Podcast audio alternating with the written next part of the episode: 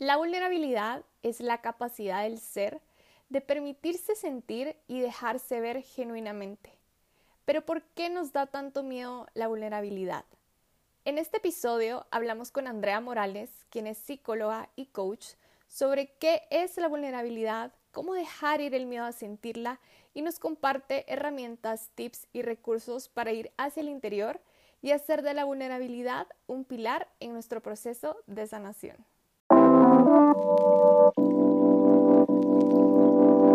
Todo para sanar es un espacio de conversaciones honestas sobre la sanación. Hablaremos de todos los procesos emocionales, físicos y mentales que ocurren en nuestro interior cuando estamos sanando. Y tendremos como invitadas e invitados a profesionales de la salud y también a personas como tú y como yo que nos pueden compartir herramientas, experiencias, tips y recursos para hacer un acompañamiento útil en el proceso de sanación. Bienvenidas y bienvenidos a un nuevo episodio del podcast Todo para Sanar. Yo soy su host, André Márquez, y estoy muy feliz de estar con ustedes el día de hoy. Pero más feliz me tiene mi invitada. Hoy vamos a hablar de un tema que vale la pena hablar cuando uno está en todo el proceso de la sanación y creo que es un tema que define cómo vamos a sanar. Así que voy a presentar a mi invitada. Ella es Andrea Morales, es psicóloga clínica y coach. Es la fundadora de Haya Conexión, en donde diseña experiencias de conexiones genuinas a través de talleres, charlas y sesiones individuales y grupales. Es mamá de dos niñas increíbles. Es una persona que ama a su familia, disfruta de la vida, le encanta la naturaleza, el baile y la meditación. Su frase favorita es, me voy rodeando y llenando de chispitas de luz. Así que bienvenida, André. Hola, André. Estoy, mira, yo estoy muy emocionada de tenerte acá.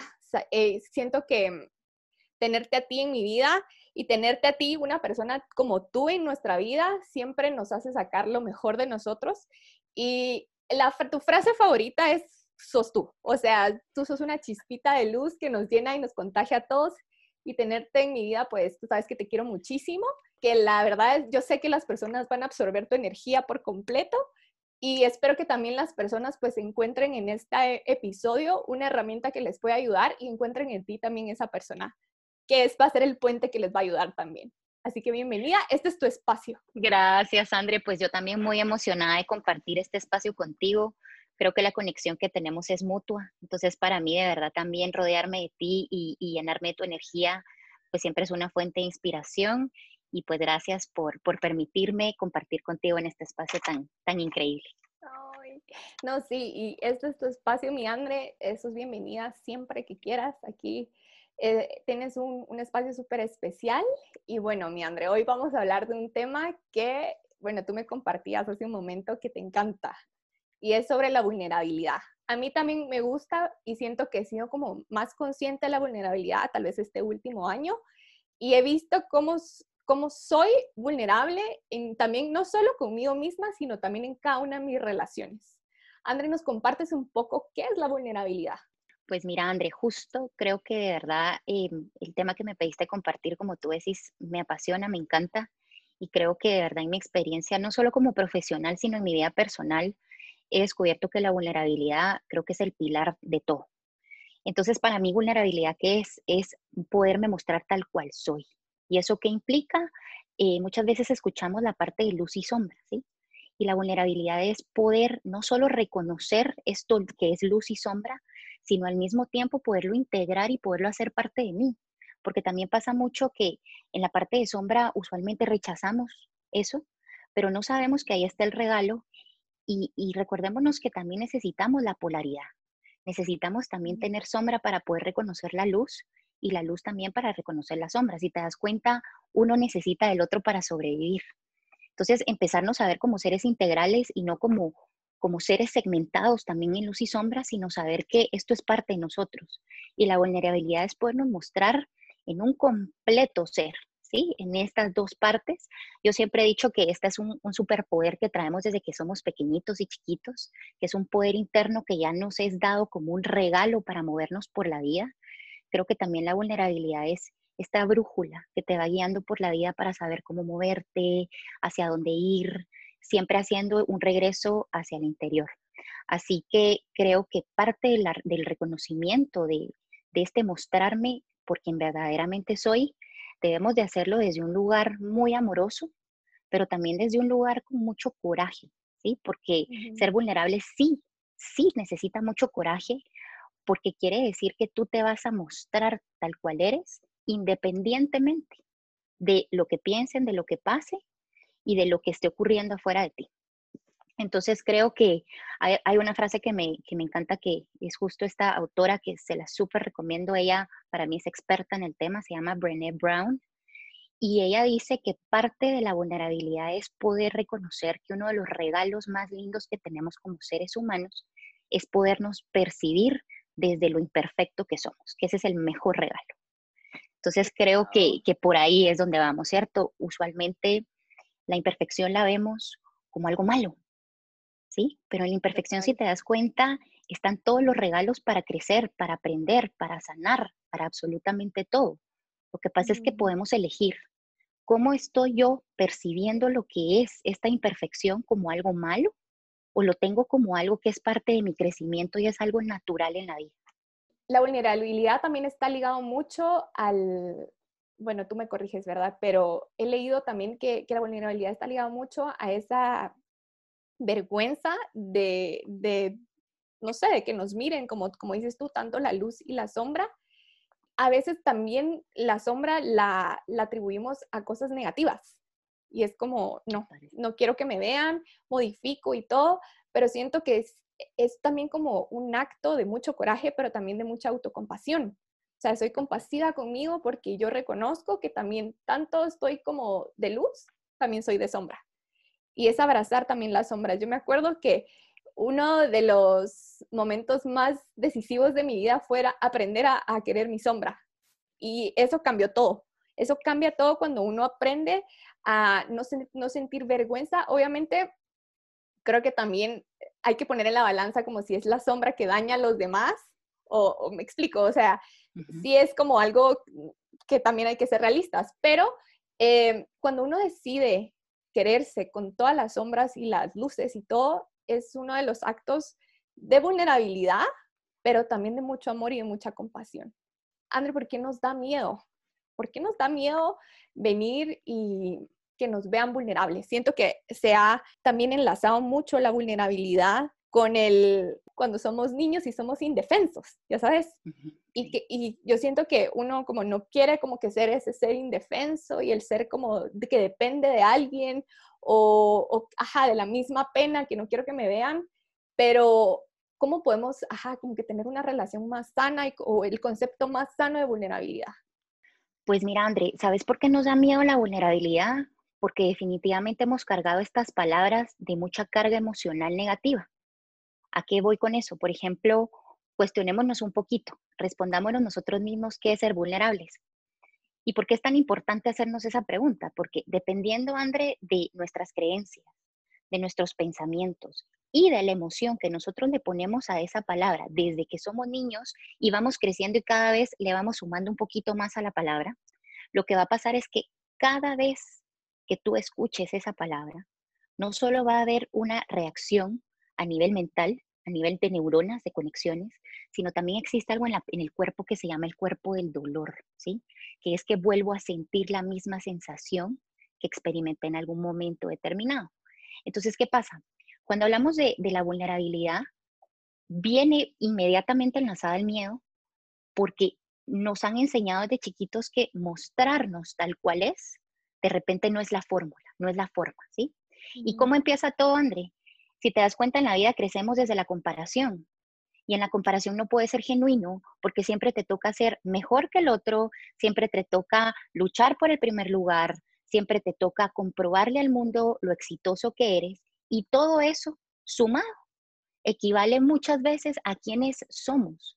Entonces, imagínate, le estamos atribuyendo a todos esos conceptos nuestra parte de quién somos. Y entonces, ahora, ¿qué pasa cuando le quitamos eso? Si no hago esto, entonces, ¿quién soy? Entonces, cuando nosotros desde pequeños venimos desde esta comparación, por supuesto que no hay lugar para esta parte genuina y ser vulnerable es ser genuino. Porque entonces resulta que por la vida crecemos como, y, y ojo, ¿cierto? Por supuesto que nuestros, nuestros papás, nuestros progenitores o las personas encargadas de nosotros sepamos que estaban haciendo lo mejor que podían con lo que tenían en ese momento, ¿sí? Y de verdad lo estaban haciendo. Entonces, como también si venimos en un mundo que, es, que eso es lo normal, si te das cuenta, nunca te enseñan a ti a preguntarte, nunca te enseñan a conectar con la parte de la intuición, que la parte de la intuición también va muy, muy de la mano con la parte de la vulnerabilidad, porque estás entrando a un nivel sumamente profundo. ¿Por qué? Porque en este mundo de comparación es mostrarme como quiero que me vean versus mostrarme en quien genuinamente soy con las elecciones, con la forma que pienso. Si te das cuenta, existe también mucho ataque a veces en que cuando cambiamos de opinión, por ejemplo, sobre algo y lo compartimos, te das cuenta que muchas veces se abre como a la parte del debate. Tú decís, ¿sabes qué? Sí podemos debatirlo, pero creo que también es válido saber que puedo cambiar de opinión, que puedo cambiar de, de percepción, puedo cambiar de pensamientos, de creencias y de emociones con respecto a un tema. Pero cuando va muy enlazado desde el miedo, el miedo siempre, André, primero nos divide, porque en el miedo existe la etiqueta de bueno y malo. En el miedo existe lo correcto y lo incorrecto. Pero cuando nosotros, como tú decís, logramos unificar esta parte de luz y sombra, empezamos a vernos como estos seres imperfectos que somos. Y ahí es donde entonces es, como, como tú decís, ¿por qué necesitamos coraje? Porque sí necesitamos hacer un viaje hacia el interior para empezar a reconocer qué es lo que mi ser genuinamente quiere y pide. Y es que a veces lo que hablabas, que desde niños empezamos como con las creencias. O sea, podemos pasar toda nuestra vida con las mismas creencias y no sabemos las creencias que hemos venido formando, sino tenemos que llegar a este ser consciente y venir y desaprender muchísimas cosas. Llega un punto donde te das cuenta que ya no te está funcionando ser como e, has venido siendo, que ya no te está generando ningún impacto, que necesitas cambiar y es venir y chequear como todas esas cosas. Y de ahí también es como ver, bueno, desde la vulnerabilidad, acepto que soy así y qué puedo cambiar para también aceptarme pero también necesito como desaprender muchísimas cosas, ¿verdad? Lo que pasa, Andrés, que imagínate, si traemos creencias desde que somos chiquitos y muchas vienen heredadas de generaciones, vienen heredadas de formas de cultura, eh, con el grupo social, con todo, la educación, etc. Entonces, imagínate, por supuesto que estas creencias son tan fuertes en nosotros porque nosotros lo que creemos, así es como percibimos el mundo y eso es lo que es real para nosotros. ¿sí? Muchas veces, tal vez la situación que se da es que para poder llegar a un nivel de poder cuestionar estas creencias, primero te tienes que dar cuenta. Pero ¿cómo nos damos cuenta si este, este ha sido lo normal para mí? Así he pensado siempre, así he sentido siempre, así, así eran las mujeres de mi familia, así se comportaban los hombres de mi familia. Entonces, ¿cómo que rompemos eso? Y creo que ahí nos adentramos tal vez a explorar y decir, ¿cómo sé cuando empieza a haber un cambio? Es cuando yo empiezo a cuestionar y empiezo a decir, hay algo de todo esto que estoy haciendo que ya no me está funcionando. Hay algo de todo esto en el que me siento desconectado y ahí entonces donde nos atrevemos y nos animamos a cuestionar todo este bagaje de creencias y pensamientos, entonces ya nos abrimos un lugar a decir qué otras formas existen para poder ser, de qué otras formas, qué otras posibilidades hay además de la que yo conozco. Y fíjate que, hablando ahorita un poquito de la vergüenza y la culpa, estos son, estas son dos emociones que se generan mucho cuando hablamos del tema de vulnerabilidad, porque también hay mucha asociación. Si nos vamos a las etiquetas, por ejemplo, las que yo he escuchado con los grupos que he trabajado es la vulnerabilidad de ser débil, la vulnerabilidad de cobardes, ¿sí? En los hombres muchas veces es eso de dejarse sentir, los hombres no lloran porque entonces son aquí y allá, y no digamos de verdad, son, son expresiones sumamente ofensivas. Entonces te das cuenta que todas esas etiquetas, por ejemplo, si yo pienso que ser vulnerable es ser débil, ¿cómo me voy a permitir ser vulnerable si cada vez que esté mostrando mi vulnerabilidad en vez de ser vulnerable es estoy siendo débil, y eh, me voy a mostrar, muchas veces también creemos que cuando compartimos algo a nivel personal o íntimo, y yo he escuchado mucho que dicen, lo van a usar en contra mía. Mm, Entonces yo mejor me quedo callado porque en algún momento será usado en tu contra. Y puede ser, André, que todos hemos tenido más de alguna experiencia donde le compartimos algo muy personal y muy íntimo a alguien y esa persona lo compartió con otras personas. Y por supuesto que ese sentimiento también queda ahí en decir, si yo ya me abrí y, y compartí una parte de mí muy, muy íntima y no fue honrado, entonces yo no me permito hacerlo más. ¿Sí? Entonces te das cuenta que va quedando en experiencias y muchas veces, André, estas les llamamos memorias de dolor, que después se convierten en historias o memorias de sufrimiento, porque cada vez que yo quiero, tal vez como adentrarme un poquito a decir, ah, voy a probar compartir esto con esta persona, lo primero que empezamos a escuchar es la voz de todos estos pensamientos de no lo hagas porque tú sos débil, porque estás llorando. Muchas veces también asociamos la vulnerabilidad con drama, ¿sí? Como no seas tan mm. dramático.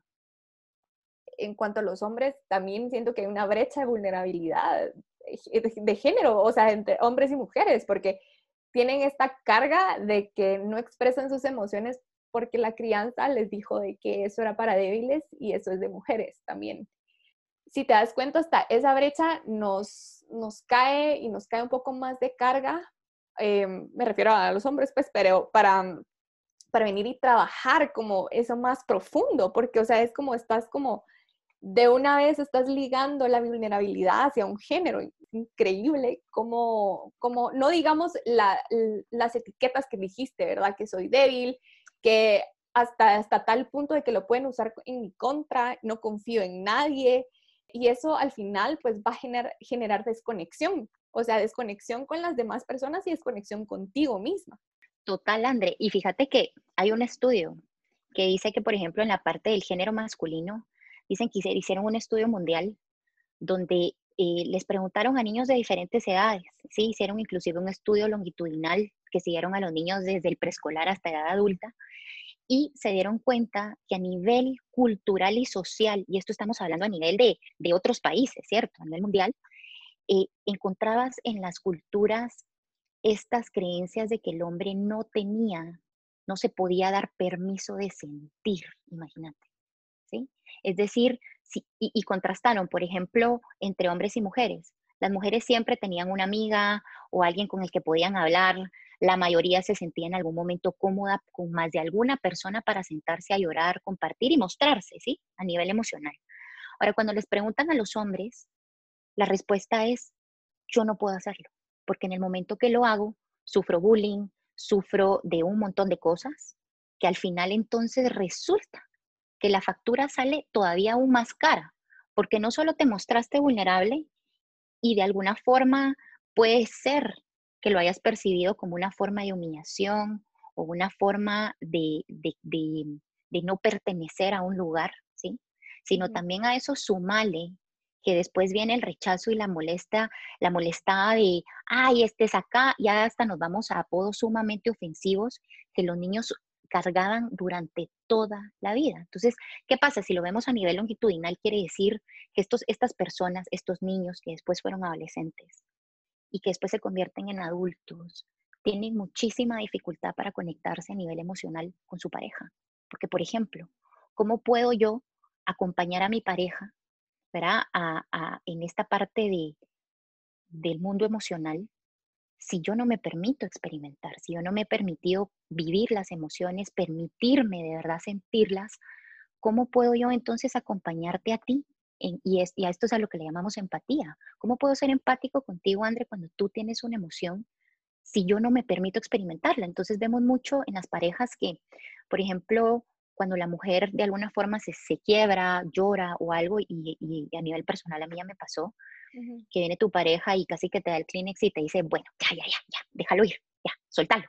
Y tú decís, es que esto no es como un switch de, de luz, ¿sí? Esto no puedo venir y prenderlo y apagarlo y ya no está, ¿me entendés? Entonces creo que esa es una parte que, yo los invito mucho a trabajar. Trascendamos esta diferencia de género en, esta, en este tema, porque realmente hombres y mujeres eh, nos, nos dieron el regalo de las emociones, No hay emociones ni buenas, ni malas, ni negativas, ni positivas, porque todas, absolutamente todas las emociones tienen un propósito, tienen un uso y tienen una intención para nosotros en la vida. Entonces, ¿qué pasa si le empezamos a quitar todas esas etiquetas? Pero, André, ¿cómo comenzamos? Contestémonos qué pensamos nosotros primero de la vulnerabilidad. Y otra cosa que nos sirve es qué pienso yo cuando alguien se está mostrando. Porque recuérdate que somos espejos. Entonces, si yo pienso que tú sos débil, quiere decir que cuando yo me muestre, yo me percibo débil. ¿sí? Si yo te digo, no, no se puede confiar en esta persona, quiere decir que yo tampoco estoy confiando en mi capacidad de identificar con quién puedo abrirme a ser vulnerable y con quién no. Porque hay algo, acá hay otra cosa. Y esto también lo habla mucho Brené Brown, que dice, la vulnerabilidad veámoslo como un tesoro, como un regalo, ¿sí? Uno de los regalos más preciados. Y si tú tenés algo que es muy preciado para ti, André, tú no se lo das a todo el mundo, ¿sí? Tú no decís, bueno, aquí está y el que quiera viene y agarra, sino parte de la vulnerabilidad es también va un componente de conexión y un componente de confianza. Es bien importante que también generemos espacios seguros de diálogo donde de verdad puedas mostrarte. Pase lo que pase, salga como salga y venga como venga, porque sabes que en ese espacio seguro a esa persona le estás confiando la vulnerabilidad, tu vulnerabilidad, y lo que tú tal vez esperas en este caso es que esa persona pueda honrarla, sostenerla y acompañarte. Creo que también es hasta preguntarnos, o sea, cuando nos preguntamos qué, qué ligo yo con la, con, con la vulnerabilidad, o sea, qué es lo primero que se me viene a la mente, cómo veo a las personas cuando se abren conmigo, pero también creo que es momento también de ver primero la relación con uno mismo. ¿Tengo momentos vulnerables conmigo? ¿Soy capaz y tengo el coraje de tener momentos vulnerables conmigo? Porque yo creo que también no sé si te ha pasado, pero yo creo que de mis momentos vulnerables es cuando me pongo a llorar en la, en la bañera. o sea, es como, es como, ese es el momento donde estoy yo con mi ser y no sé por qué en las mañanas todo está flor de piel y, y es cuando me pongo a llorar y yo digo como, y, y no es como de, de, la noche a la mañana que uno puede tener como esos momentos, sino también es mirarte al espejo y decirte te amo y no todas las personas somos capaces de vernos al espejo y decirnos te amo. O sea, entonces siento que antes de, de como ver cómo, cómo estamos con las demás personas, siento que es bien importante ver la relación con uno mismo, si uno es vulnerable y después ver con quiénes también le puedo compartir ese tesoro. Porque como dices tú, es un gran regalo que le estamos dando. Siento yo que verlo como un regalo es bien importante pero tampoco siento que sea, o sea, no lo tomemos también como una excusa de como solo a las personas top, por eso no me voy a permitir vivir en genuina, hacia ser genuina, pues en, en, todo, en todo sentido. Y sabes qué pasa, André, que veamos la vulnerabilidad, la vulnerabilidad también tiene niveles, ¿sí? Entonces, por ejemplo, yo puedo mostrarme 100% genuina y eso quiere decir que, por ejemplo, eh, ese es uno de mis, de mis intenciones eh, a partir de hace como un año y medio de decir, todo lo que haga va a venir desde mi ser genuino. Ahorita estoy siendo lo más genuina que puedo contigo. En las redes me muestro lo más genuina que puedo. Por supuesto, siempre hay filtros, sí, porque tampoco lo vamos a negar. Pero también esa parte, ese, ese, ese pedacitito como, como diamantito que, que, está en tu corazón, esa parte más íntima tuya, sí es importante que tengas tu tribu, tu comunidad o este, estas dos personas que te puedan acompañar y sostener. ¿sí? Entonces creo que depende de qué nivel siempre podemos ser vulnerables porque la vulnerabilidad al final es mostrarnos. Y, mostrarnos es quitarnos máscaras. Y te voy a decir que ahorita, en estas épocas de, de cuarentena, ¿qué ha pasado, André? A todos, a todos se nos ha caído más de alguna máscara. Y estas máscaras eran, por ejemplo, eh, roles o personajes que veníamos jugando para pertenecer, para ser parte de algo, para ser aceptados, ¿sí? Para ser reconocidos. Pero ahorita que todo se cae, te das cuenta que entonces es el perfecto momento para conectar con eso y decir, ok, puedo ver que esta máscara se cae, entonces, ¿quién quiero elegir ser ahorita? Porque todo el tiempo antes se nos olvida la maravilla de la palabra elegir todo el tiempo podemos elegir quién queremos ser ante la situación que está pasando, ¿sí? Cómo queremos percibirla, ¿sí? Desde dónde vamos a salir nosotros para percibir esto que nos pueda estar pasando.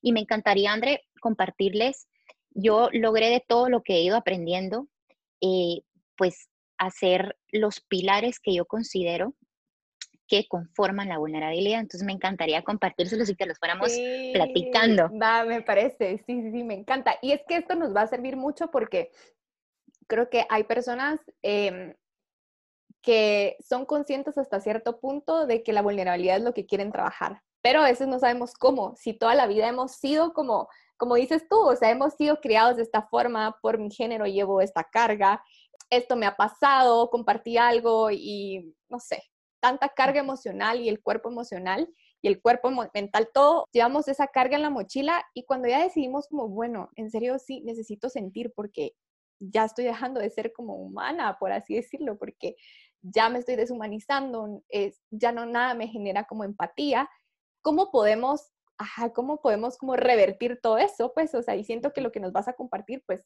nos va a servir muchísimo. Bueno, mira, André, para mí la vulnerabilidad, te decía al principio, es el pilar de todo. Porque uno de los pilares que sale de aquí es el primero, es el amor, ¿sí? Recuérdate que la parte del amor es la energía, digamos que es el propósito de todo ser humano, ¿sí? ¿Y qué pasa? Cuando yo me permito explorar ese tema del amor, ¿qué quiere decir? Que primero voy a ir a reconocer de qué formas me puedo dar amor a mí, ¿sí? También nos han enseñado mucho, mi Andre, a buscarlo todo afuera, entonces, es decir, sin, hasta, digamos, le, le atribuimos expectativas y roles a nuestras parejas, a nuestros hijos, a nuestras familias, a nuestros amigos, que primero son nuestros y segundo, ni siquiera les preguntamos si ellos están dispuestos y quieren ejercerlo. Entonces, yo les diría, más que buscar afuera y decir, en el momento que mi pareja me diga o que mis hijos hagan, yo siento el amor, es hacerme la pregunta, ¿qué necesito yo ahorita en esta parte del amor y cómo me lo puedo dar a mí misma todos los días con pequeñas acciones. Por ejemplo, eh, el amor propio, creo que hablamos mucho de eso, pero no sé qué tanto de verdad lo llevamos a la práctica. Y para mí el amor propio de verdad es muy simple como decir, de verdad es decir, bueno, puedo reconocer qué es lo que necesito, ¿sí? Puedo aceptar que ahorita estoy en este lugar, Reconozco los recursos que tengo y puedo también identificar si de repente necesito eh, pedirle acompañamiento a alguien porque no sé qué hacer. Y otra cosa que creo es aprender a aceptar y a incorporar lo que esté sucediendo en ese momento. Entonces, ¿qué pasa? Cuando yo me genero espacios diarios de amor propio, y por ejemplo, amor propio puede ser, por ejemplo, en mi caso, cada vez que yo recibo mi clase de yoga contigo, te prometo que yo salgo llenísima de amor y de conexión. Y esa es una práctica que es un regalo para mí, ¿sabes? Entonces, aquí es donde vamos. Cuando hay amor, podemos también identificar qué es todo aquello que valoramos, porque si tú te pones a pensar, todo lo que tú haces durante el día siempre son cosas que vas a valorar. ¿Por qué no incorporamos dentro de esta rutina o entre los hábitos diarios que tenemos actos de amor hacia nosotros mismos? Y actos de amor es hacer ejercicio, aquel que le gusta escribir, al que le gusta leer un libro, al que le gusta tomarse una ducha y hacerse su scrub y yo no sé, tomarse su tecito cualquier cosa, André, que nutra tu ser, que te permita en ese momento dedicarte ese momento de ti para ti. Entonces, ahí empieza, digamos, la parte de esta conexión con el amor. ¿Por qué es tan importante la vulnerabilidad aquí, André? Porque en el momento que yo me doy amor, entonces puedo dar amor. Pero más importante es, puedo reconocer el amor de los de afuera y puedo recibirlo, aceptarlo y honrarlo. Ahí está. Y sí, usualmente, como dices tú, buscamos las cosas del exterior. Y no sé si te ha pasado, pero cuando estás en conflicto con algo y me voy a ir ahorita al de pareja, sentimos de que nos hace falta atención, por así, por así decirlo. Es como, estamos como medio niri, de que ah, no me pone atención y todo. Siento que es un punto de reflexión de por qué no te estás atendiendo a ti qué necesidades no te estás atendiendo. Hagamos un checklist. Y, empieza uno a, Y después cuando empiezas a llenar todas esas necesidades desde el amor, como un acto para ti, ya el conflicto ya no es con la otra persona, porque todo era contigo. Y como lo dices tú, el pilar siempre tiene que ser el amor hacia uno mismo. Y yo siento que el, el amor propio se está vuelto cliché. Vemos, vemos así self-love, eh, amor propio y todo, pero no, no creo que yo tampoco lo veo, veo muy pocas personas haciéndolo. Y sabes qué pasa? Que entonces empezamos también a construir toda esta, todo este concepto de qué es el amor para nosotros. Y en base al concepto que tenemos, entonces es qué tan amado me siento por el otro no. Pero sí, si nos vamos al principio básico es yo no puedo dar nada y no puedo aceptar nada que yo primero no me doy. Entonces, si le quitamos el cliché, de verdad vámonos a las prácticas diarias. ¿Con qué palabras te vestiste hoy que te levantaste? ¿Qué te dijiste cuando te viste al espejo? También es reconocer, por ejemplo, a mí me pasa que hay días, mis días grises, son los días que más me cuesta verme al espejo porque no percibo tal vez em, el reconocerme, ¿sí? sino empiezo a juzgarme. Entonces tengo una regla que se las voy a compartir y los días grises tengo la regla de no pararme más de tres segundos frente al espejo. Y literal es, me cambio, un, dos, tres y me quito. Y te voy a decir que eso me ha ayudado mucho a no alimentar el juicio y el diálogo en esos días. porque entonces es como decir, si yo ya estoy así, ¿por qué voy a irme a sumar y a sumar y a sumar? Para entonces lo único que empiezo es a drenar mi energía, a sentirme más desgastado y ahí sí, como dicen, a, ahí sí que apuñalarme a mí mismo por la espalda. Entonces, también es la vulnerabilidad es reconocer, y ese es parte del amor propio, que también los días grises son parte de la vida, que también hay días en los que no me quiero arreglar, en los que no me quiero mostrar, se valen. permitámonos también esos espacios de verdad poder estar un momento en esa emoción. Porque experimentarla, nos da miedo experimentar la emocionalidad porque creemos que ahí vamos a vivir. Pero es que lo que no nos damos cuenta, Andrés, es que ahí vivimos. Entonces, ¿qué pasa si decimos, ok, este miedo, este enojo, este juicio que hoy estoy poniendo, ok, hoy está acá, y más que rechazarlo, porque todo lo que, todo lo que rechazo atraigo, es honrarlo y decir, ok, si hoy me siento así, perfecto. Voy, lo veo, lo reconozco. Y entonces también puedo elegir cómo me voy a mover en mi día. Por eso te digo, de repente ese día no es el día para pararte al espejo a, a decirte cosas, porque de repente en vez de palabras de amor nos vamos a empezar a decir muchas palabras de juicio, que entonces es cuando reconocemos cómo nos sentimos, también nos ayuda mucho a elegir cómo nos queremos ir moviendo durante el día. Entonces creo que el amor propio es, es eso, ¿no? Es permitirnos también estar en esos momentos, en esos lugares que sí, por supuesto, Andrés, son incómodos y como humanos nos queremos ahorrar la incomodidad, no nos gusta lo incómodo, pero les prometo que en ese lugar incómodo van a encontrar muchas cosas porque cada cosa que se presente a tu vida siempre trae un propósito y siempre trae un regalo, si es que así elegimos verlo.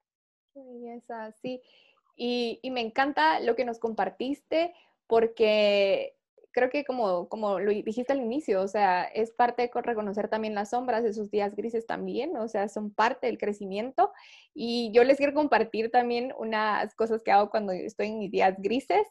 Em, tengo tal vez poco tiempo de empezar como a decirme que mis emociones son un lugar seguro, de que, de que mi, mi ser es un lugar seguro para sentir esas emociones. Y yo llevo un pequeño diario de emociones y cuando estoy sintiendo alguna emoción, veo y yo le escribo a esa emoción. Yo le digo como, no sé, buenas tardes, preocupación, por ejemplo. Es seguro sentirte aquí. ¿Qué me quieres decir hoy? Y entonces yo le doy voz a esa, a esa emoción y es como, por ejemplo, yo estaba muy preocupada por toda la pandemia y mi familia y todo esto, y solo es como la preocupación viene y se personifica y me dice, gracias por hacerme sentir, yo solo te vengo a recordar de que tienes seres que amas mucho. Entonces, cuando le damos como esa, esa vuelta a, personificar las emociones, siento que ya nos permitimos ser vulnerables y sentir, y, y, es un lugar seguro. Esto es un lugar seguro y también el ser humano quiere venir y ponerle todo tiempo pensamos que la emoción que estamos sintiendo ahorita la vamos a sentir siempre. Y es que la verdad, si no la sentimos ahorita, sí la vamos a sentir siempre, porque tú sabes que todo lo que no sentimos, venimos y lo guardamos a la mochila y, y tiene sus secuelas en un futuro. Aquello que no trabajaste, hoy lo estás viendo. Hay una frase que me encanta que dice que lo que la boca cae, el cuerpo lo grita. porque las emociones que reprimimos al final sí se van al cuerpo y sí, sí se manifiestan en enfermedades, Andre. Entonces, ojo con eso. Si quieren explorar un poco más el tema, les recomiendo que eh, exploren el tema de la biodescodificación. A mí me parece impresionante, pero yo creo que ese es tema para otro día, ¿te parece? Así es, eh, ajá, cabal, eso está entre mis checklists de, de, ajá, ok, cabal, la somatización del cuerpo, cabal, o sea, todo. Total, y te vas a la biodescodificación y cuando lees qué emociones representa eso que a ti te está pasando, te prometo que yo las primeras veces hasta me, como que me quedé choqueada porque dije, ¡Ah! esto es. Entonces, ahí es donde vemos, André, y eso es parte de la vulnerabilidad reconocer estos momentos y preguntarnos cómo lo haces tú, decirte, ¿qué me vienes a mostrar hoy? Yo siempre molesto y digo que yo me siento a tomarme un cafecito con el miedo, porque de repente en estas épocas se ha presentado mucho, para decir, bueno, ¿sabes qué? Sentate y tomémonos un café, platiquemos, ¿qué me estás mostrando? Hay días, por supuesto, Andrés, donde vivo a merced de la emoción, hay días donde vivo en miedo, en preocupación casi todo el día, y está bien, pero también es reconocer que ya no es vivir ahí, ya es una situación, ya es un momento, ya es un día y al día siguiente es volver a empezar de nuevo. Yo creo que entonces el segundo pilar, André, es la empatía. ¿Sí? ¿Por qué? Porque para yo poder ser empático, tengo que venir y decir, ok, primero, ¿qué tan empático soy conmigo? ¿Qué tanto me permito a mí mismo expresar mi vulnerabilidad? Y aquí quiero hacer una distinción rápida entre la empatía y la simpatía porque las tenemos bien confundidas. La empatía es poder acompañar a una persona y si te das cuenta es acompañar. ¿Qué quiere decir? Que la empatía siempre va a incluir las preguntas, ¿necesitas algo de mí? ¿Puedo hacer algo por ti? Entonces eso abre lugar a que la persona te diga. ¿Qué hacemos usualmente cuando queremos ser empáticos, André? Usualmente no han ni terminado de contarnos la historia y ya le estamos dando el consejo y ya estamos contando una historia más trágica nuestra para, para bajarle, ¿no? Y sé que nuevamente viene desde un lugar de mucho amor, pero eso se llama simpatía. Simpatía, por ejemplo, es cuando tú estás compartiéndole algo a alguien y esa persona te cuenta una historia más grande, más trágica o más densa, o vienen los comentarios, pero deberías de estar agradecido por tal cosa.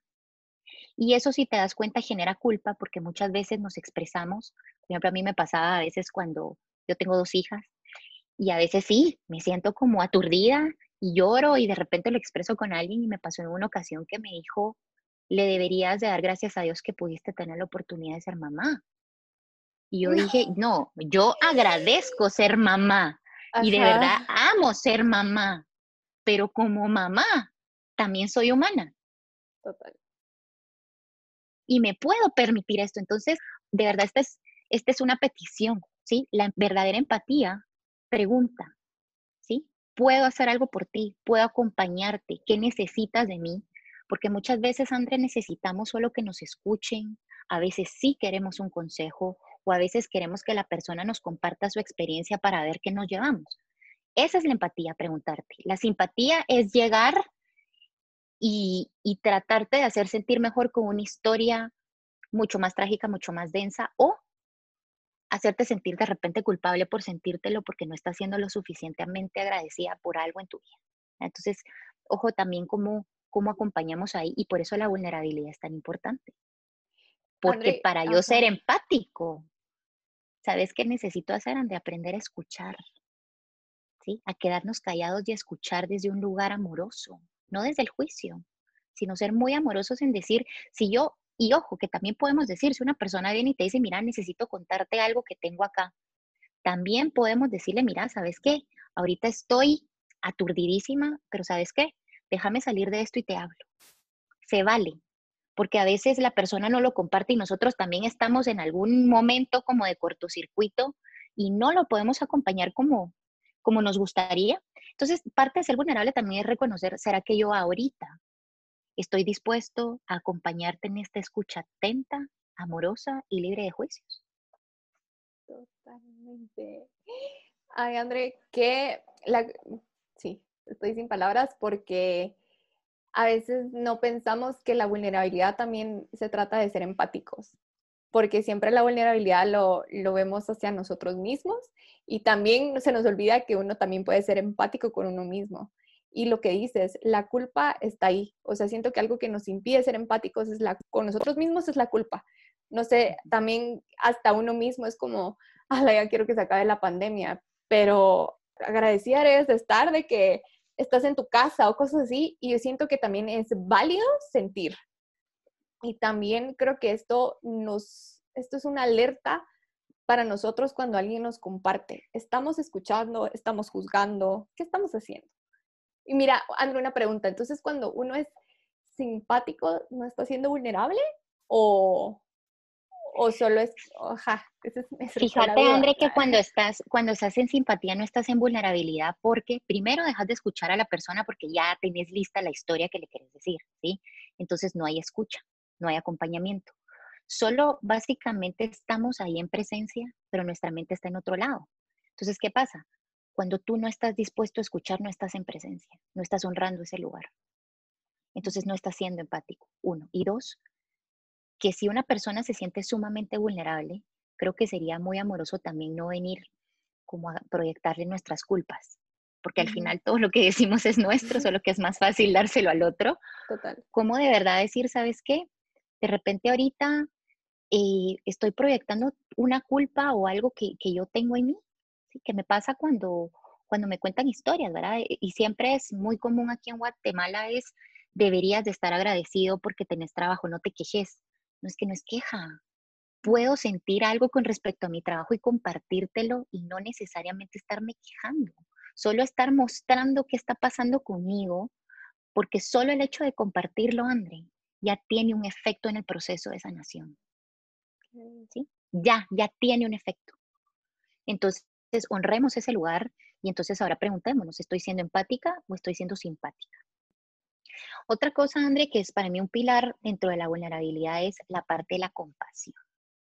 La compasión es la conexión humanitaria que nos une como seres sociales, ¿sí? Y de verdad lo traemos. Si tú ves a dos niños interactuando, el niño no reconoce color, raza, absolutamente nada, ¿sí? Tú pones a niños jugando y todos son felices, se aceptan el problema empieza cuando empezamos a ponernos todas estas etiquetas, ¿sí? De qué personas sí, de qué personas no. Y si te das cuenta, nos empezamos a desconectar porque nos volvemos selectivos. Y lo único que estamos haciendo cuando seleccionamos de esa forma a la gente o la catalogamos es que así mismo nos catalogamos nosotros en nuestra vida. Otra vez nos vamos al espejo. Entonces la, la pertenencia, André, viene siendo esta parte de decir, me voy a mostrar genuino, porque cada vez que yo me muestro genuina, es una invitación para que el otro también lo pueda hacer. ¿sí? Mm. Entonces, cuando yo me presento frente a ti desde el no juicio, desde la aceptación y desde el amor, lo único que va a pasar ahí es que yo te invite a que hagas lo mismo. Y pasa, ¿sabes? Son esas cosas que no se hablan, pero se sienten como lo que está pasando ahorita entre tú y yo, ¿sí? Y entonces también preguntémonos, André, la pertenencia y la compasión van mucho de la mano. Y la pertenencia es cabal, el tercer valor que es cuál ha sido el costo que he tenido que pagar para pertenecer a un lugar, a un grupo social, a un grupo de amigos. ¿Sí? ¿Cuál está siendo ese costo? Porque muchas veces parte de la pertenencia es cuando yo de verdad suelto mi poder personal y se lo doy a los otros para que los otros definan quién soy, cuál es mi valor, entonces preguntémonos, André, qué personajes, qué pensamientos o qué emociones nosotros a veces fingimos o no son genuinas en nosotros con el hecho de pertenecer a un lugar, porque como humanos de verdad es pertenecer, somos sociales. Y si no pertenezco, entonces, ¿quién soy? Pero la pertenencia siempre tiene que ser desde este lugar genuino, porque invita de verdad a quitarnos juicios. Y ahí viene de la mano con el cuarto pilar, que es la compasión. ¿sí? Yo no puedo ser compasivo si primero no me pertenezco a mí. ¿Sí? Pertenencia. Primero tengo que pertenecerme a mí y definir qué quiero, qué me gusta, ¿sí? Con qué personas quiero dialogar, compartir, co-crear, porque se vale, ¿sí?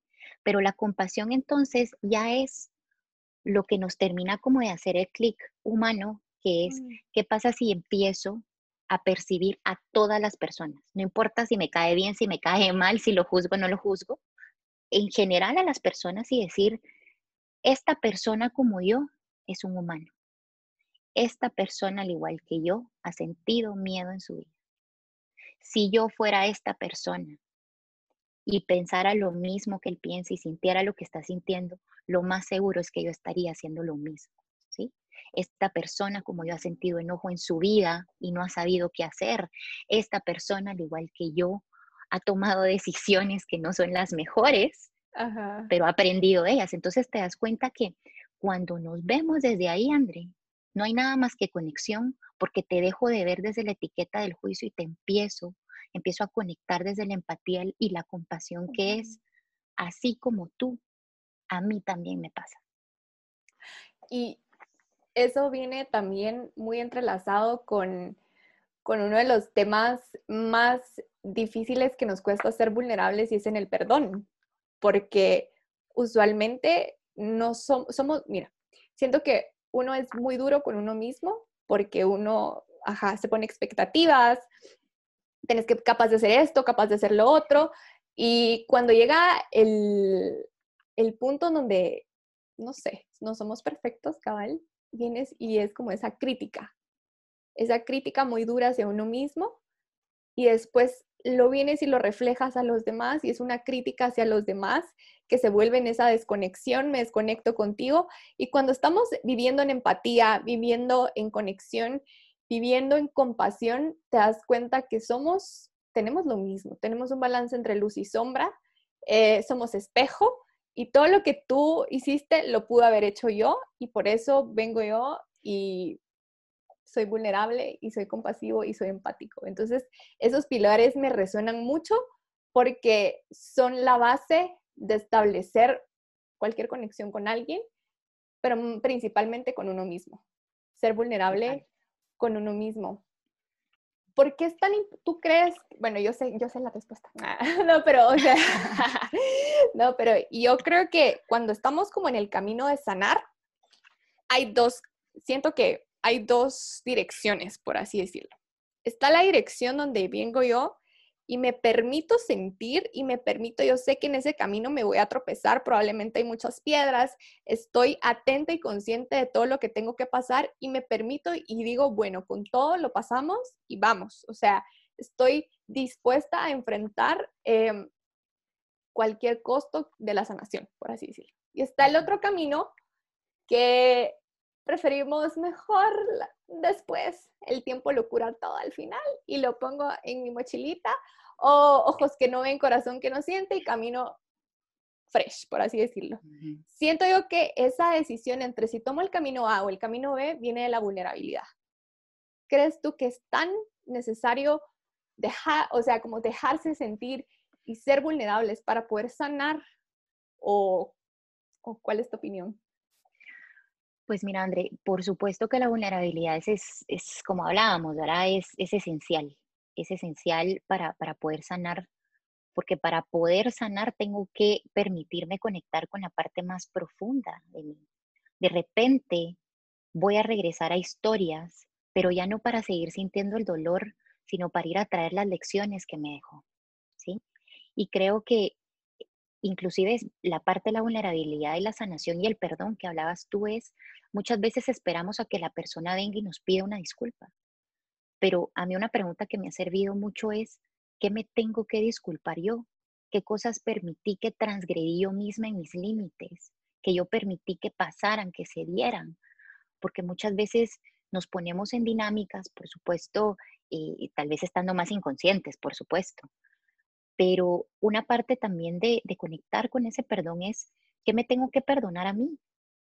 Como tú decís, a veces somos muy duros y yo te diría que sí, siempre tenemos, siempre tenemos por lo menos, si no dos, más caminos para elegir.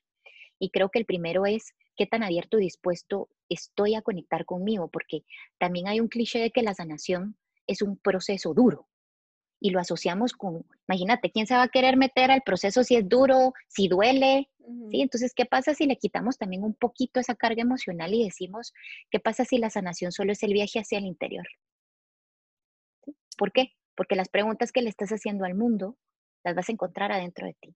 Todo lo que estás buscando afuera, cuando entres a ti, vas a encontrar absolutamente todo lo que estás buscando. Se nos olvida de esta parte del poder interno que somos seres de luz, abundancia y amor y que siempre, siempre, siempre que regresemos a casa, que es regresar a nosotros, ahí es donde está todo. Entonces, sí, por supuesto, sanar eh, va a requerir muchas veces de tomar decisiones y en estas decisiones es tomar distintas elecciones. Sanar va a, querer, va a requerir elegir si reacciono o respondo. Porque reaccionar es causa-efecto, pasa, reacciono, y responder es detenerme y decir, ¿será que quiero seguir reaccionando ante este evento de la misma manera? ¿O de repente me voy a aventurar a probar algo nuevo que puede ser suspenderme un poco, ver la situación desde un punto distinto y elegir qué quiero hacer, porque también elegir qué quiero hacer a veces es, no voy a hacer nada en esta ocasión. Si lo que hago es que siempre alego, de repente en esta ocasión va a ser, no voy a alegar porque quiero responder desde un lugar distinto y ahorita solo puedo hacerlo desde un lugar de enojo o de grito. ¿sí? Entonces, de verdad empecemos a ver la sanación, André, como, como esta conexión con nosotros, esta conexión genuina con nuestro interior, donde vamos a tomar decisiones, pero cuando estás conectado con tu interior, empezás a escuchar tu intuición y solo, porfis, confía en ella. ¿sí? La intuición es otro regalo para mí. Yo le digo que es la brújula emocional que nos va llevando por la vida. Pero entonces yo sé que desde pequeños no nos enseñan a escuchar la voz de la intuición, pero no hay edad, no hay momento de la vida, no importa qué te haya pasado, porque todos, todos, todos tenemos historias de tragedia, de, de, drama, de vida, de todo en nuestra vida. Pero también entendamos, André, que no somos nuestras historias. Nuestras historias pasaron y podemos elegir de verdad qué nos queremos llevar de esas historias que nos sirvan como las lecciones. ¿sí? Es decir, qué lecciones me trajeron a mí estas experiencias en mi vida. Perfecto, me las llevo. Pero no tengo que ser esa persona por lo que me pasó y creo que ahí está el miedo. Creemos que entrar a sanar es que tenemos que ir a ver todas las heridas que están y va a doler mucho. No, también lo puedes hacer de una forma sumamente amorosa. Eso es lo que no sabemos, ¿sabes? Y, y, creo yo que ahí, por supuesto, hay libros, habemos personas como yo que te acompañamos en el proceso, pero también lo puedes empezar haciendo tú, modificando la forma en la que percibís la sanación. Si la sanación va a ser algo que siempre te va a conectar contigo, pues yo me entraría desde la curiosidad de decir, vamos a ver cómo se vive la vida cuando uno está conectado con uno, ¿sí? Vamos a ver qué pasa. A ver si esos cuentos que dicen por ahí son ciertos, ¿sí? Pero que sea hambre siempre desde la curiosidad, no desde, desde el dolor o desde el miedo, porque otra vez caemos a lo mismo. Y el otro camino que creo yo que está en la, en la parte de la sanación es cuando nos, nos confrontamos con eventos que son muy similares o que abren de repente una misma herida de, de, de una historia pasada.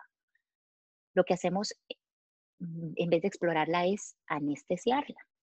¿Sí? ¿Cómo estás anestesiando tu proceso de sanación?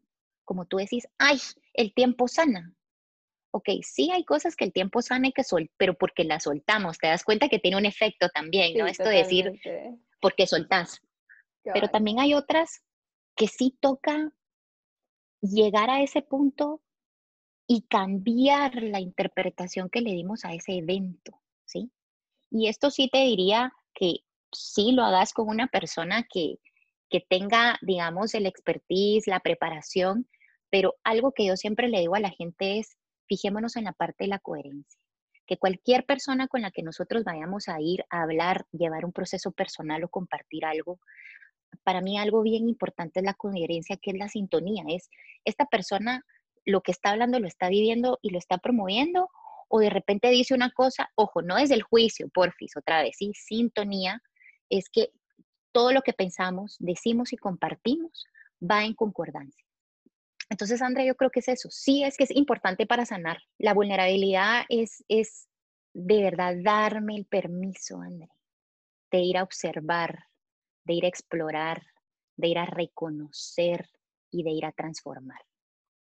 Qué bella reflexión, André tienes toda la razón cuando vemos que el proceso de sanar es un proceso con muchas piedras y con mucho dolor y, eso es algo que cada uno tiene que desconstruir. Primero, en el primer episodio yo decía la reflexión, para ti qué es sanar, qué implica y qué tienes que sanar, ¿verdad? Y entonces cuando lo, si digamos, las primeras cosas que te suceden en la mente, que el proceso de sanación es un proceso doloroso, donde mejor ni lo toco y como te digo, mejor le pongo anestesia y lo tengo bajo de la cama y al final pasa el tiempo y todo, creo que es, es indispensable trabajar eh, primero desde la vulnerabilidad. Y por eso eh, siento que es el primer tema que yo quiero que las personas em, entiendan, por así decirlo, que la vulnerabilidad puede ser el primer paso. Primero la vulnerabilidad hacia uno mismo, el primer paso a la sanación porque me permito sentir. Me permito ser empática conmigo mismo, me permito ser compasiva conmigo misma. Porque ¿qué pasa si, si no es doloroso? ¿Qué pasa si, si la verdad es, es un proceso de, de descubrimiento, de ir al interior y de tener una relación mejor conmigo misma, con las personas y con el planeta. Pues siento que al final todo es integral y la vulnerabilidad también, a la gran, fuera nuestra relación, te puedo decir es mil por ciento, pues, porque no engañas a ti misma. ¿Para qué te vas a engañar? ¿Para qué vas a vivir eh, en una mentira, en una... Ajá, ¿por qué no vas a dejar ser a tu ser genuino si al final es un derecho divino, siento yo, yo lo veo siempre como un derecho que somos seres humanos y es un derecho, pues, dejarnos sentir. André, ¿qué recursos, herramientas? Eh, primero quiero que nos hables qué cosas podemos empezar a hacer por nosotros y después nos cuentes un poco cómo lo podemos hacer contigo si, si, si queremos buscarte. Ok, André. Pues mira, tal vez algunos tips. El primero que les recomiendo es eh, exploren a esta autora que se llama Brené Brown. Ella tiene una práctica de TED Talks que se llama El poder de la vulnerabilidad y te puedo decir que es espectacular, ¿sí? También tiene libros, les recomiendo que, lean, los tienen en versión audiolibro para aquel que no le gusta el libro, pues también lo puede adquirir así. Eh, esos pueden ser recursos que podemos ir buscando también, André, porque también es importante alimentar la parte de nuestro conocimiento. ¿Por qué? Porque nuestra racionalización muchas veces quiere entender cómo funciona. ¿Sí? El porqué de las cosas. Ahora ya la parte de las prácticas ya es adentrarnos a experiencia que venían muchas veces después del conocimiento. Hay gente que primero va experiencia y después conocimiento, así soy yo. Por ejemplo, yo experimento y después exploro, y hay gente que primero, eh, primero conoce y luego explora. Em, por ejemplo, una de las herramientas que a mí me sirve mucho, André, es que nos podamos hacer todos los días una serie de preguntas muy básicas y es quién quiero ser hoy. Porque con eso es que todos los días puedo elegir quién quiero ser desde mi ser genuino. Otra es en dónde quiero enfocar mi energía. Porque recordate, André, que hacia donde enfocas tu atención, enfocas tu energía. Entonces, ¿en qué quieres enfocar esa energía hoy? Otra, otra pregunta es, para empezarnos a adentrar a conectar con la vulnerabilidad es, por ejemplo, ahorita que estamos viviendo época de pandemia, preguntarnos, ¿Quién estoy siendo yo hoy ante esta situación que está pasando? ¿Sí? ¿Quién estoy siendo? Y luego, ¿quién elijo ser ante esto? ¿Sí? Te das cuenta que otra vez te conecta. ¿Cómo elijo percibir esto que está pasando? ¿Y desde dónde?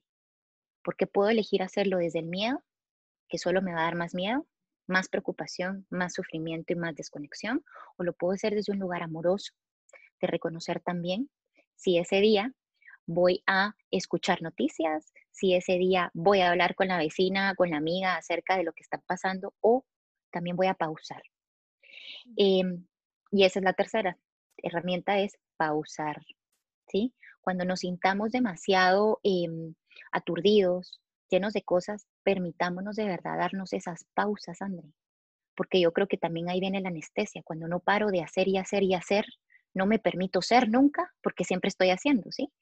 Y de verdad decir, yo tengo ahorita un propósito conmigo y es, primero sé quién soy para luego empezar a ser, ¿sí? Entonces, eh, empecémonos a hacer esas preguntas. Yo sé que son, suenan súper fáciles y decir, ¿será que solo? Sí, porque te estás invitando a preguntarte quién quieres ser hoy, quién estás siendo ante esta situación, si hoy te pasó algo, quién estoy siendo ante esta situación que me está pasando, qué siento, ¿sí? Ahí nos vamos a nivel de emoción. ¿Cómo se siente esta emoción? ¿Sí? Por ejemplo, como tú decís, la parte de la personificación me encanta y eso también lo hacemos en la parte emocional, que es esta emoción que ahorita yo estoy sintiendo. Si yo pudiera darle un personaje, pudiera convertirlo en un objeto, en un olor o en un sabor, ¿cuál de esos serían?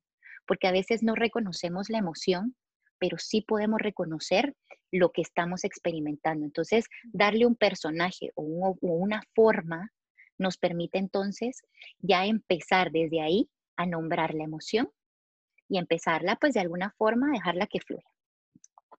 Em, otra cosa es cómo sé que estoy conectando con mi vulnerabilidad. Primero preguntarme en dónde estoy buscando, afuera o adentro. ¿sí?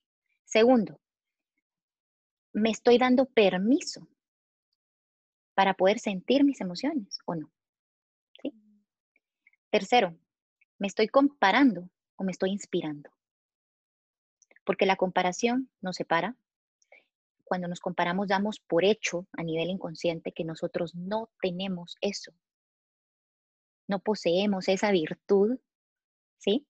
Cuando nos inspiramos, se abre otro, otro, otro camino, porque cuando te inspiras, André, simple y sencillamente ves que así como la cuarta ley del espejo, ¿sí? Todo lo que amo y admiro en ti, yo también lo tengo.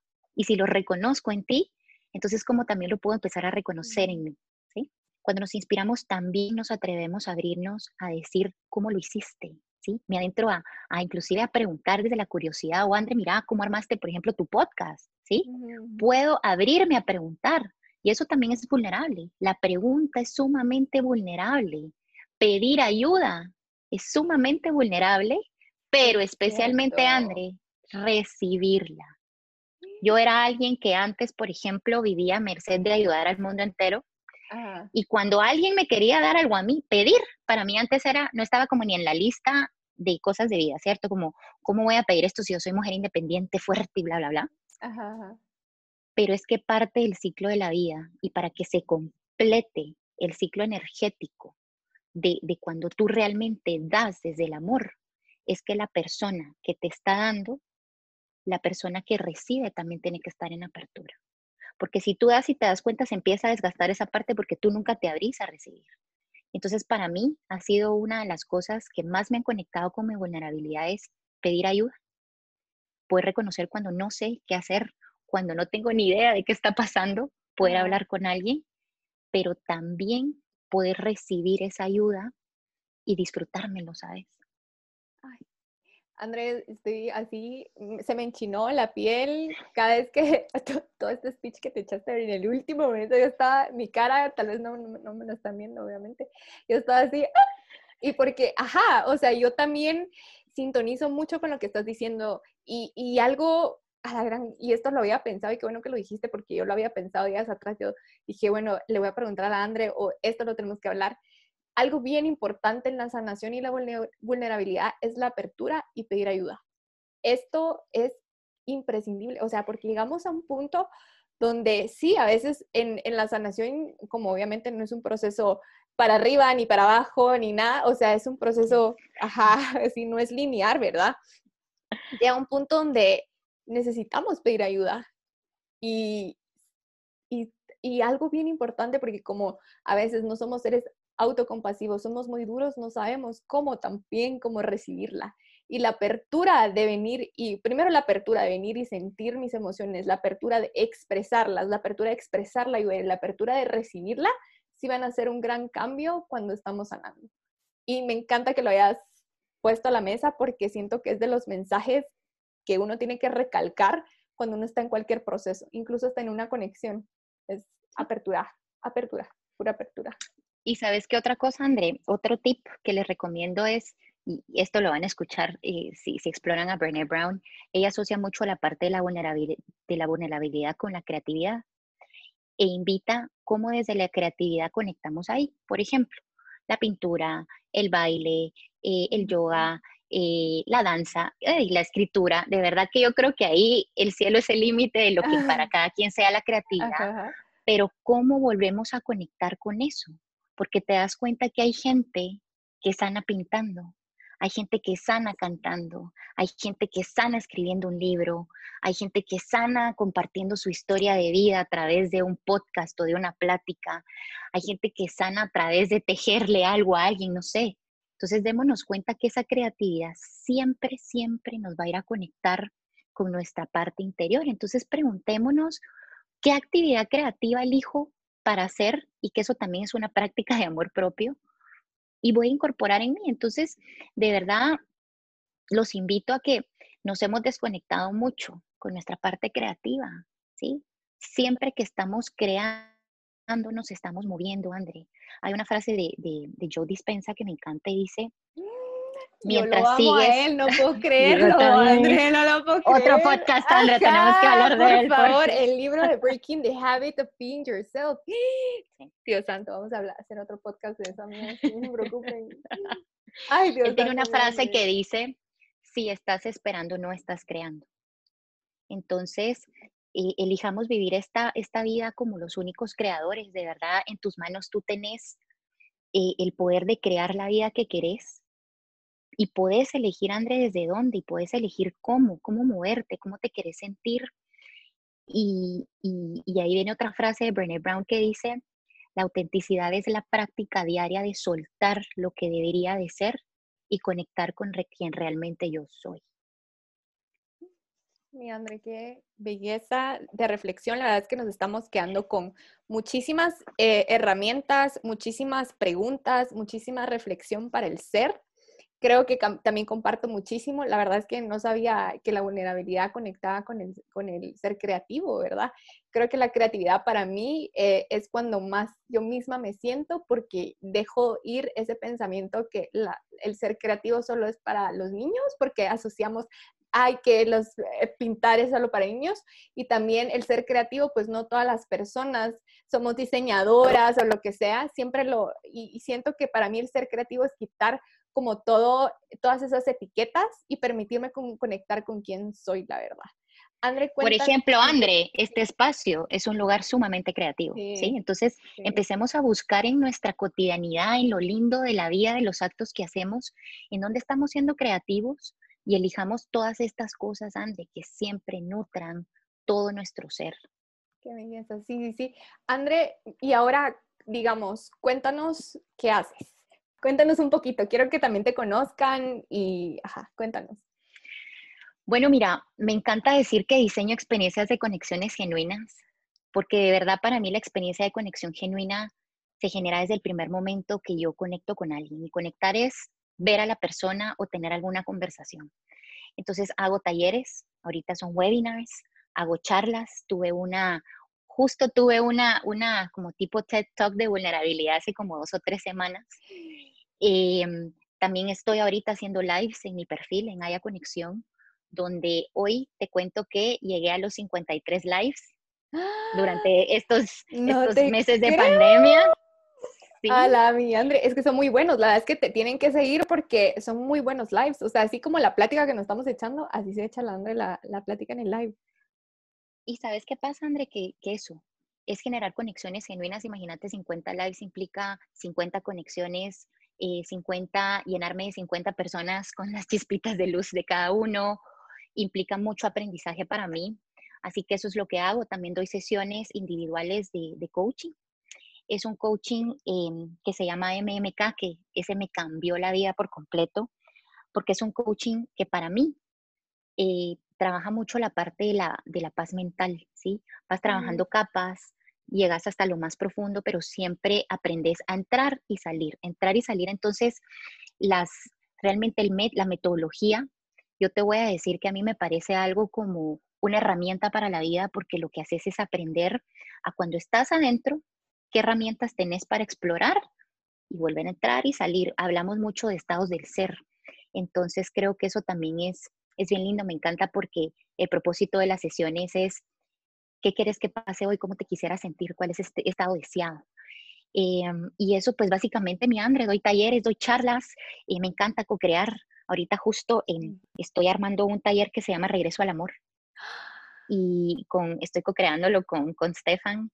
Y te digo, va a incluir todos estos temas. Los invito ya el, el lunes, sacamos el flyer y la información. Eh, los invito a que de verdad lo exploren, y que no hay nada más lindo, André, que hacerlo de forma grupal, porque eso sí les aseguro, que cualquier dinámica, cualquier experiencia que yo les comparta en los talleres o en este tipo de conversaciones, siempre me los he aplicado primero a mí. Sí, sí soy full de experiencia, porque entonces de esa forma, es decir, cuando me lo aplico también puedo acompañarte y sostenerte en tu proceso personal. Mm. Y eso es lo que hago, André. Soy apasionada ahorita incorporándome al yoga contigo, que de verdad ha sido una maestra que me ha inspirado muchísimo. Así que de verdad estoy en mucha apertura. Aparte de conectar con esta parte creativa mía, ha sido ahorita también permitirme explorar. Que si quería, siempre había querido hacer yoga, me voy a meter a clases y voy a ver si me gusta. Siempre había querido aprender, por ejemplo, a bailar. Resulta que ahorita me fascina eso. Siempre había querido hacer un live y por primera vez en época de pandemia me animé. Entonces creo que André, este es un momento idóneo para de verdad empezar a explorar todo, así que soy una exploradora. Ay, me encanta, sí, dejarnos ser también. Y André, o sea, como te había dicho al inicio, tú sos una luz, así literal, genuinamente sos una luz y tenerte en mi vida, te quiero muchísimo. Eh, co-crear contigo significa, o sea, quedarte con mucho adentro. O sea, es que yo ahorita, después de, de, de este podcast, me voy con demasiadas cosas adentro, me voy con hasta como, digo yo, bueno, yo pensaba que esto lo sentía solo yo y, y esto se trata, compartir. Y es como, bueno, somos dos seres que estamos sintiendo lo mismo. Y algo bien importante es que a la gran, yo digo, tú sos un ser genial, así es que tienen que conocer. La Andre y yo, la vez que eh, compartamos, o sea, la Andre y yo somos primas por decisión, porque, porque, ajá, somos primas por decisión, así, y la, la, quiero demasiado y la gran, yo digo, tenerte como, como prima por decisión, como persona que co-creamos, uno se queda muchísimo, no digamos tener, tenerte como coach y como psicóloga, o sea, creo que eso yo les puedo garantizar y esto tienen que tener toda la fe del mundo que, que la Andre, pues, en cualquier proceso les va a ayudar muchísimo. Y Andre, para cerrar este episodio, quiero que nos conozcan un poquito a las dos y entonces compartamos tal vez cinco, cinco cosas que haces, cinco tips, algo, cinco cosas tuyas que haces para entrar con tu, con, conectar con tu ser vulnerable después de todo lo que acabamos de hablar. O sea, hablamos tal vez como para resumir, hablamos sobre la compasión, apertura, creatividad, eh, hablamos de los pilares del amor, el amor propio, el autocuidado. Compártenos cinco cosas tuyas, después yo comparto las cinco cosas mías y, y pues ya. Ok. Pues una de las cosas era la que les conté de aventurarme a explorar lo que siempre he querido hacer. Dije, lo voy a empezar a hacer. Estoy a una clase de prueba o de decir, voy a, voy a hacerlo. Entonces, primero explorar. Segundo, André, eh, sí apelo muchísimo a la parte de la meditación y la respiración, porque eso siempre te va a llevar a un momento presente y en una conexión donde siempre vas a ir hacia adentro. Entonces, esa es otra cosa que hago. Tercero, les cuento que por lo menos dos veces a la semana me preparo un scrub y, literal entro en, en, momento de limpiar aquello, literal lo voy diciendo, ¿sí? Aquello que me está pesando, aquello que quiero soltar, pero también parte del ritual que conlleva esto es, em, luego de que me limpio, también me nutro y me lleno de todo aquello que estoy necesitando, ¿sí? Mm. Em, una cuarta cosa que hago es que anclo mucho ciertas cosas a la música, ¿sí? Por ejemplo, tengo música que, me, que cuando me siento muy ansiosa o con miedo, voy y la pongo. Entonces creo que aquí es donde podemos empezar a explorar otros géneros que a veces em, por ejemplo, alguna canción en específico nos da una sensación como de, como de fiesta, como de levantarnos, pero a veces también necesitamos algo que nos genere un momento de quietud y tranquilidad. Y la música para mí es algo que, que no solo lo fomenta a nivel de sentidos, sino también a nivel de percepción y de emoción. Y una quinta, André, que he aprendido a hacer es a disfrutarme las pequeñas cosas de la vida y vivir en gratitud. Entonces, todos los días, no trato de hacerlo todos los días en la mañana o en la noche, pero a veces, pues en el momento que se me ocurra, a veces estoy viendo jugar a mis hijas y es un momento pues idóneo para agradecer de todo el amor que estoy rodeada. Así que esa, eh, creo que esas cinco son prácticas que realizo todos los días. Ay, gracias por compartir, mi Andre. Eh, bueno, yo les comparto las mías la verdad es que en la pandemia, como dices tú, ha sido un, tiempo donde ha sido de desconexión con, todos los seres con los que estábamos acostumbradas a, mm, no sé, a conectarnos, por así decirlo, eh, vivencialmente, así personalmente. Y siento que ha sido también un tiempo de conexión con uno, con una misma, ¿verdad? Entonces, eh, he, adquirido las prácticas o tal vez he sido más consciente que hacía las prácticas. La primera era de decirle a mis emociones que es un lugar seguro sentirlas. Eh, siento que para mí eso cambió muchísimo porque ya no etiqueto las emociones positivas o negativas, porque cuando le pongo positivas o negativas, pues ya estoy, no sé, poniendo como el resultado, hasta un resultado negativo, por así decirlo. Esto es nombrar mis emociones. Llevo mi, mi journal de emociones donde, o sea, le digo a la emoción que me quiere enseñar hoy. Esa es una de las prácticas que hago. La segunda es que coloco afirmaciones en mi espejo. Afirmaciones las que digamos, por ejemplo, si he estado sintiéndome que, no sé, eh, me falta confianza o he estado como intranquila, entonces lo que hago es afirmar como lo contrario, por así decirlo. Si he estado teniendo no sé, situaciones donde no me siento confiada, entonces vengo y digo, bueno, soy una persona segura, estoy segura donde estoy, eh, soy confianza, entonces eh, todo es positivo, ¿verdad? Entonces las pego en los lugares, por ejemplo, en mi espejo, cuando me arreglo, en el baño, en donde trabajo, entonces lo trato de ir pegando, entonces son mensajes que me, que me voy dejando y, y, y es vulnerable porque te, te permitís decir, ok, esto te hace falta, y porque me conecté conmigo, me hace falta esto y, te voy a decir cómo, cómo lo podemos lograr, eh, tener, por así decirlo. Entonces son las afirmaciones. La tercera cosa que hago es la creatividad. Eh, me pongo a bailar, me pongo a, creo que es lo que bailar, lo que me gusta, la música también, todos estos pequeños proyectos que tengo, por ejemplo, el podcast, que es, un espacio vulnerable porque te estás abriendo, es un espacio de apertura, estás compartiendo tanto con tu invitada como contigo misma, ¿verdad? Y em, también pues tengo un proyecto que se llama Bala donde hago como pulseras, entonces me permite ser, continuar ser como con mi ser creativo.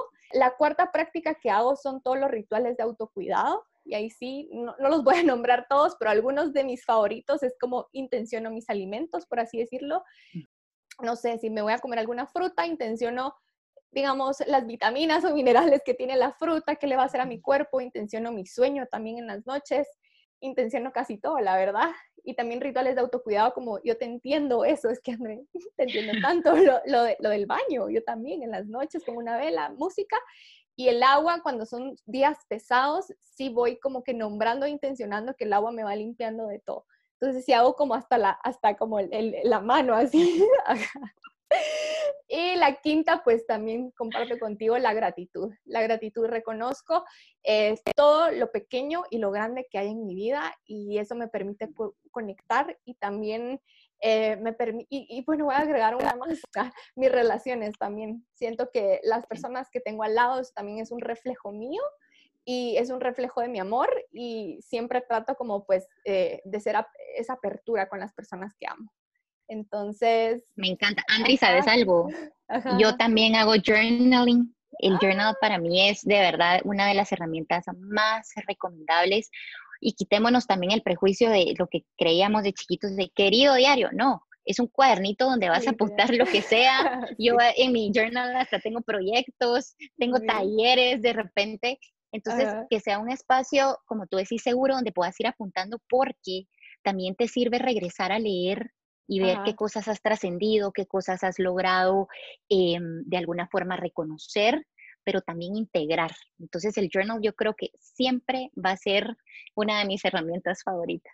Me parece, me encanta. André, ¿dónde te pueden encontrar? O sea, si, eh, fíjate que lo que voy a hacer es que lo que estoy haciendo es haciendo como como un, un, como directorio, por así decirlo, donde las personas se pueden venir y abocar y en Instagram lo voy a tener, entonces donde voy a poner el contacto y todo, pero igual donde te pueden encontrar, eh, tú nos dices. Bueno, mira, me pueden encontrar en, en Instagram como aya-conexión y pues también si para los que quieran escribirme que les mande algún recurso de los que hablamos hoy, me pueden escribir a ayaconexión.com y pues para, yo creo que así, ¿sabes? De repente me mandan un mensaje directo, si quisieran, por ejemplo, información de las sesiones, de los talleres, y con muchísimo gusto, pues yo les brindo toda la información que, que necesite. Ok, mil gracias, mi André. Y bueno, de, de, nuevo, estoy infinitamente agradecida de tenerte acá. Este es tu espacio, esta es tu casa. Em, y cuando quieras regresar, y tenemos muchas pláticas pendientes. Ahorita creo que esta plática dije, Dios santo, tantas cosas que, que estamos conectadas, pero eh, la verdad, enriqueces este espacio, me enriqueces como persona, amo tenerte en yoga, amo tenerte en mi vida y te quiero muchísimo, mi Andre. Mil gracias por tu tiempo también. No, gracias, Andre, a ti por generar estos espacios de conexión, inspiración y de verdad, pues lo mismo, de verdad me, me voy llenísima de tu luz, de tu amor y gracias por estar generando estos espacios eh, para poder compartir con las personas.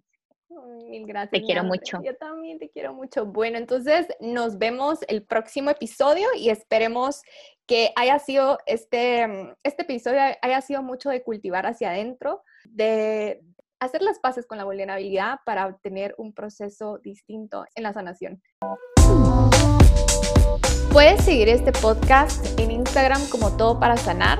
Allí puedes escribirme sobre qué temas de sanación te gustaría que hablara y si eres personal de salud y quieres co-crear, me puedes escribir allí también. Este podcast lo encuentras en las plataformas de Spotify, Apple Podcast, Google Podcast, Anchor, Radio Public, Breaker y Pocket Cast. Nos vemos en el siguiente episodio.